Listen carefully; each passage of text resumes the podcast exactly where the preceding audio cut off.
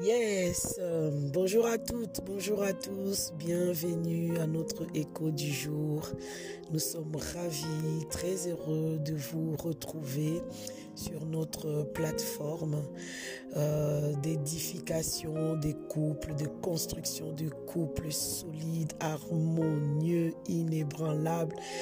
Bon, il n'y a pas que de couples, hein. les familles, les foyers, les individus, par la grâce des dieux. Amen.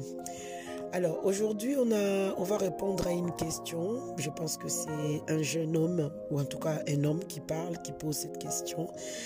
Une question reçue via notre, notre lien que nous vous diffusons souvent parce que si vous ne savez pas, nous vous, nous vous donnons l'opportunité de nous poser des questions et ce sont ces questions à quoi nous répondons à chacune de nos audios.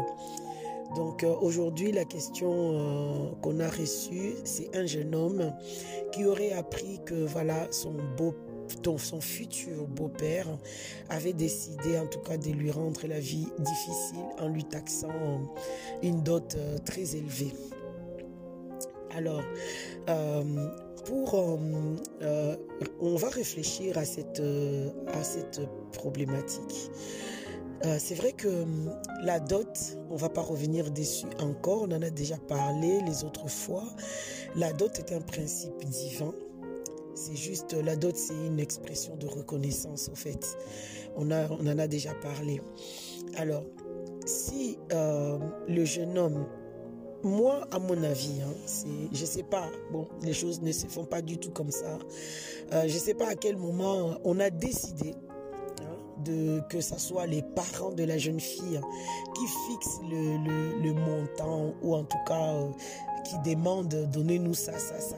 Parce que la dot, normalement, bibliquement parlant, c'est euh, la marque de gratitude et de reconnaissance que le parent euh, du jeune homme pardon, exprime à l'égard de la famille, des parents de la jeune fille, d'avoir éduqué, investi euh, dans la jeune fille, parce que demain, ses futurs époux euh, dira euh, waouh, Salomon, je suis d'accord avec toi, c'est lui qui trouve une femme, trouve le bonheur, mais que ces bonheurs-là, pour le trouver, ça a été travaillé, quoi. Les parents ont travaillé, ils ont investi. C'est pour ça aujourd'hui, moi, je, je vais m'en jouir. je vais construire une vie équilibrée, paisiblement, parce qu'il y a d'autres qui ont euh, investi dans cette jeune fille, dans cette jeune femme qui va m'accompagner. Donc pour prendre cette femme, le jeune homme c'est un principe qui est vraiment fondamental et biblique que le jeune homme puisse euh, euh, remercier en tout cas le parent de la jeune fille d'avoir investi et d'avoir préparé pour lui un tel bonheur. Donc c'est ça la dot, bibliquement parlant. On n'a pas vu Abraham en envoyant son serviteur euh, euh, aller chercher la femme de son fils Isaac, leur dire euh, voilà envoyez-moi la liste, envoyez-moi ceci. Non, pas du tout. Abraham, c'est l'expression de son cœur, de sa générosité, de sa reconnaissance qui a parlé et qui est parti, qui a chargé son serviteur des cadeaux, des présents, de la dot donc pour aller donner aux parents de la jeune fille euh, que le serviteur aura trouvé comme épouse pour son fils. C'est ça le schéma biblique en fait de la dot.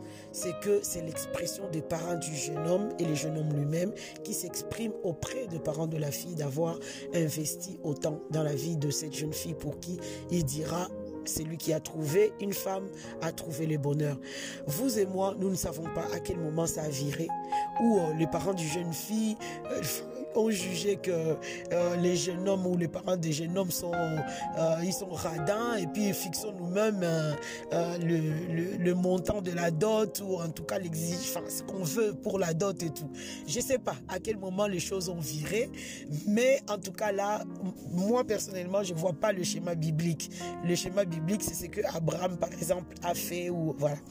Bon, peu importe, même s'il demande, parce que c'est vrai, pourquoi pas, je veux pas que tu m'offres un cadeau qui sera pas utile pour moi. Tu me connais peut-être pas beaucoup. Donc, euh, peut-être c'était ça l'idée à la base. Hein. On se questionne. C'est une réflexion. Peut-être c'était ça l'idée à la base. Bon, on sait pas. Tu me connais pas. Je te connais pas. On vient de se connaître. Euh, peut-être que tu m'offriras des cadeaux que moi, je vais jeter à la poubelle. Pour que je ne jette pas tes cadeaux à la poubelle, bah, je t'ai dit, donne-moi ça, Peut-être que la pensée est partie de là. Hein, ne soupçonnons pas le mal.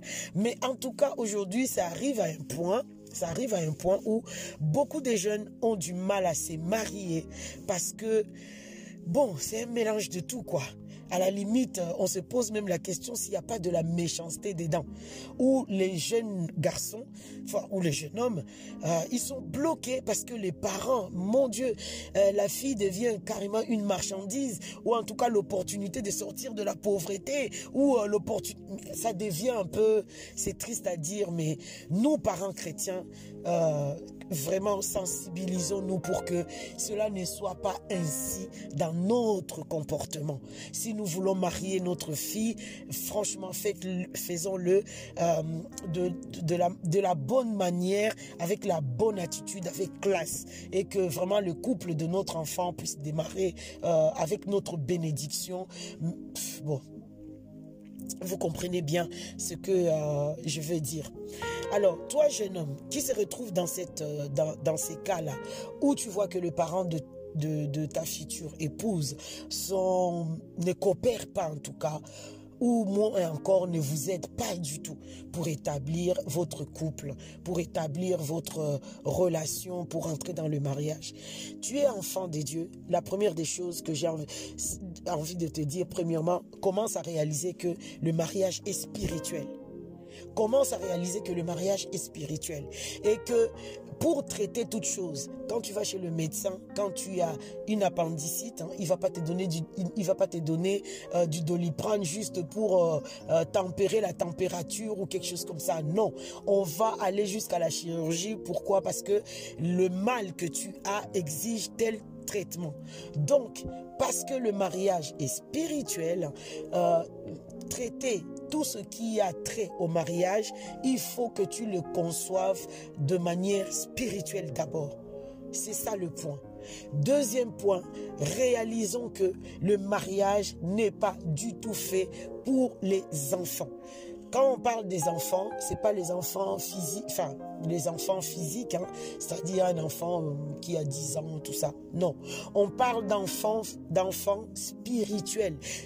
Tout simplement pour dire que ton homme intérieur n'est pas encore arrivé dans une mesure ou encore dans la capacité à aimer, à aimer ses ennemis, à pardonner, à voir euh, dans le spirituel, à concevoir les choses euh, dans, le, dans, dans le domaine hautement spirituel pour traiter la vie, pour traiter les choses. Parce qu'il t'en faut, au fait. Il faut absolument que ton homme intérieur, ton esprit devienne mûr, mature, que tu grandisses, que tu croisses pour prétendre te marier. Parce que le combat qu'il y a dans le mariage, tu ne peux pas les surmonter si tu n'es pas mûr spirituellement. Ne va pas rêver, ne va pas rêver que tu vas y arriver par la vertu de quelle vertu même, je ne sais pas. C'est impossible, c'est pas, c'est pas collable, ça ne se fait pas. Et puis, euh, troisième, euh, troisième chose, bah voilà, réalise tout simplement que les combats vont se mener à genoux.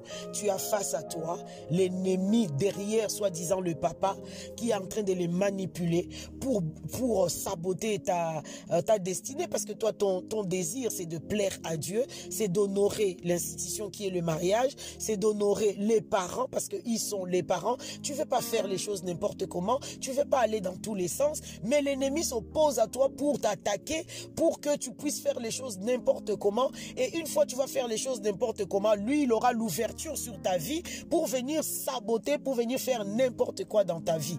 Donc, prends conscience que les combats se mènent à genoux contre ces sabotages de ta destinée. Donc, euh, reste, euh, quatrièmement, reste ferme sur ta décision à honorer l'institution et à honorer les parents, le principe.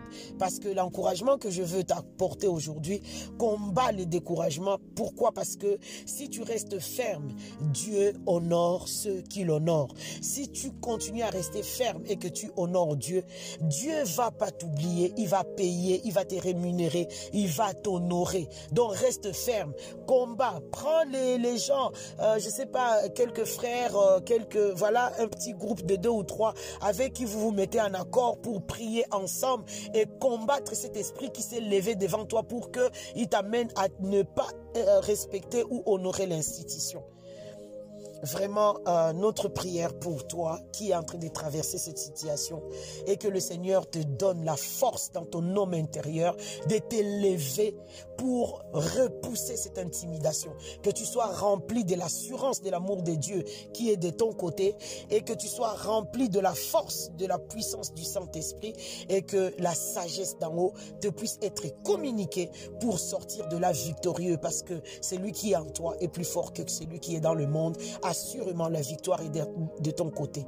Donc que le Seigneur te bénisse abondamment et sois-en sûr, la victoire est de, ton côté. Et nous, on prie aussi pour toi, dans le nom de Jésus, que la bénédiction du Seigneur t'accompagne. Au nom de Jésus, Amen.